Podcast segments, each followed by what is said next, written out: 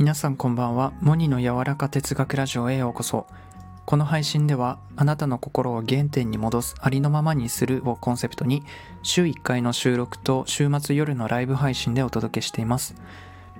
はい今回話すのは過去の後悔にけりをつけるというお話です。えー、僕ですねいきなりなんですけど学生時代中学高校と部活動にあ所属していて陸上部だったんですよ。6年間で陸上部って、まあそのまあ、僕短距離専門でその中でも走り幅跳びっていう跳躍の競技を専門としていました。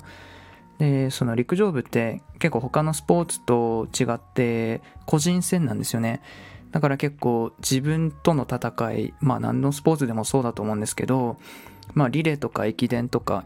以外にも、まあ、その応援してくれるっていうところを抜きにしたら本当個人プレイの世界なんですよね。で僕その走り幅跳びをまあ6年間やっていて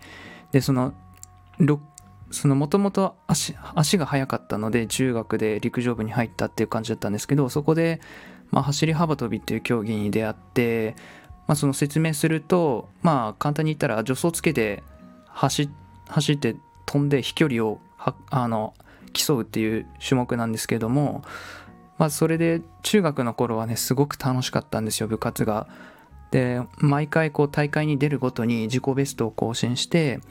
で中学3年の頃僕鹿児島県にいたんですけどその人口が多かったので陸上のあの人口がもう地区予選からだったんですけど地区予選も勝ち抜いてまあ、県大会に行ってで県大会の決勝まで進出したんですけど、まあ、そこで敗北しちゃってでもすごく楽しかったんですよね。なんか感動したんですよね。その走り幅跳びのこのジャンプする走るのが好きで風を切るのが好きででこう跳躍した時のこの飛ぶ感じあの跳躍してる時の自分がすごく好きで。でこう技術を磨いていくっていうのがすごく好きでもう高校にこう進学した時にまあ、何の部活入るみたいなこう話であのやっぱ僕はもうまた走り幅跳びがやりたいっていう感じだったんですよ。うん、だけどその高校もっとねこう自己ベスト更新してもっと結果を出していきたいって思ったんですけどスランプだったんですよ。高校時代はもう簡潔に言うと。3年間スランプで、まあ、もちろん花花が咲いた時もあったんですけどほぼもう大会でなんですかね、苦い結果っていうか、まあその3回飛べるんですけど、3回まず飛んで、その記録順にその決勝進出みたいな感じなんですけど、その難しいんですよね、踏切板とか、この線を超えたらファールみたいな。で、その線より手前すぎても記録こうもったいないので、その踏切板のこの技術っていうのがなかなかこう難しくて、まあスピードもそこそこあったと思うんですよ。で、跳躍のこの技術とか着地とかすすごく褒められてたんですけどこの踏切でファールが多すぎて決勝に行っても決勝で全ファールで終わるみたいな記録なしみたいなもうそれがもうほんとあって悔しくてこうなんか大会中とかよく泣いてたんですよ。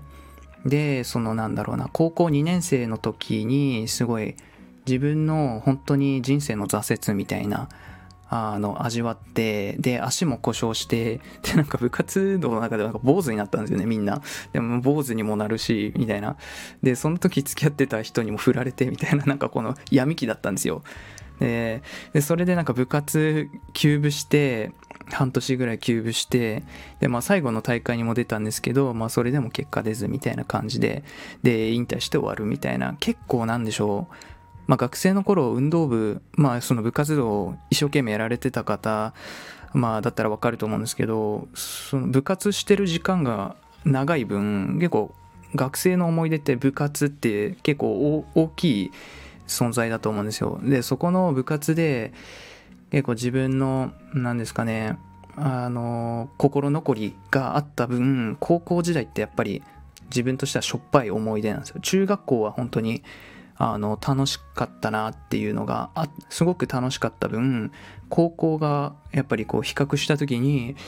すごい辛い思い出みたいなうんなんか後悔してるんですよ過去に僕は。でそこからまあ高校で18でしょ。でもうそこから7年経った今でもあの頻繁にその夢を見るんですよね。走り幅跳びをしている自分の夢。もう一回大会に出てあのやり直しをしている自分の夢を見るんですよね。でその部活動の中でも結構人間関係結構悩んでたりもして、まあ、それでキューブとかも合わせてしてたんですけどまあそんな感じでまあなんか完全にこうなんですかねトラウマっていうか恐怖として自分の中で後悔として残ってるんですよね。でこの間そのちょうど仕事をしている時にまあなんかあ今日も走り幅跳びの夢見たなと思いながら仕事してたんですけどまあなんか時の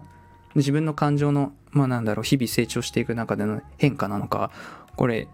今も挑戦できるんじゃないかっていう思考になって考えになって、まあ、走り幅跳び一般の部でなんか大会やってないかなみたいな。で思ったらすごいなんか急にあなるほどね。ってそうやってあのもう一回挑戦すればいいんだみたいなそういう感覚になったんですよ。一般の部でまたなんか記録会とかなんかそういう大会小さくてもいいや。もう一回走り幅跳びがやりたいと思って。って思ったらなんかすごくなんだろう納得した自分がいてやっと報われるじゃないけどやっとこのモヤモヤが解消できるみたいな。なんか本当こう不完全燃焼で終わっていたのでなんかこのモヤモヤをどこにぶつけたらいいみたいな。であんまりこういう内容も人に話さないみたいな。で結構学生の頃の部活動の話になるとやっぱりこういうのがフラッシュバックしちゃってあのあんまり口数減らなんか少なくなるやつみたいになっちゃうんですよ。だからもうなんか過去にけじめをつけたいみたいなまあなんかすごい男気みたいな話なんですけどでもなんかこれって本当になんだろう人生の問題だと思っていて過去のこの自分の心残りになっているものに決着をつけるっていうことは何だろうなまあまあいろいろね後悔してることって人生皆さんもね少なからずあると思うんですけれどもうーん、なんだろうな、まあ、僕が言いたいのは、この、やっぱ過去の事実、結果っていうのは変えられないけど、今できることがある。うん。今、その、なんだろう、過去のね、意味を変えられると思ってて、過去の事実とか結果っていうのは変えられないですよ。でもその意味をね、変えることはできるなって僕は思っていて、だから、その、なんだろう、挑戦する価値は大いにあると思うし、人生をかけた価値だなって僕は思うので、えー、これをやろうと思います。だからもう先日から走り込みを始めて、もうね、全然走ってないんですよ。全然その動かないし、本当運動しなくなったんですよね。大学入っても、まあなんか、そう運動はもう終わりだと思って、その、まず別のサークル入ったりしたんですけど、ただなんかこう走るのは好きで、まあなんか、あのはっちゃけてハメ外してなんか走り回ったりジャンプするのすごい好きなんですけど公園とかで。うん。あの体力がねまだ全然戻ってないので、まあ、11月、まあ、始まりましたけどとりあえずここあの体力を戻そうと思って体力を乗せようと思って11月はとりあえず走り幅跳びの練習はまだ来年だと思っててえっとちょっと朝ね僕がルーティンで朝散歩するコースがあるんですよ。あのそこをちょっとランニングしようと思っててこれ週3から始めようかなって思うんですよ。こういうの大体決める時って勢いがあるので毎日やるってしちゃうんですけどこれ週3からまず始めてみます。で週3から始めてで徐々にこう習慣化させていって11月はまあそういう感じであの長距離ランみたいな感じで。で12月に入ったらまあその福岡市でも結構競技場があったので、まあ、そこで有料でもあの有料でその借りれるっていうことだったんでそこでちょっと、まあ、あの全力っていうか短距離の練習してであのまあちょこっと幅跳びの練習をしようかなって思ってます。でえっとね調べたんだけどね大会記録会とか調べたんですよ。だけど今年度はちょっとないんですよ。もう11月3日に一応あるらしくてでももうエントリーが終わっててねうん、だからまあ春以降のその挑戦になるんですけど、まあ、ちょうど半年以上あるので体力も戻しつつちょっともうああの普通の人より僕足速い自信あるんですけどちょ前世紀のそのスプリントに比べたら全然なのでちょっとまず戻す戦いっていうところから始めてでやっぱりね高校生の頃まあそれなりに頑張ってたんですけどやっぱりこんだけ後悔してる分いろいろ思うところがあるし考えてああいやすればよかったなもうちょい踏切板のその計算とか風向きとか考えてもっとスピード上げればよかったなとかうん結構本番に苦手な弱いタイプだったのでそういうメンタル面とか今も違うだろうし今だったらできるみたいな考えてたんですよだからそういうなんかちょっといなんだろうな分析してもっとやっていきたいなみたいな思ってるんですよね。うん。っていう感じでまあちょっと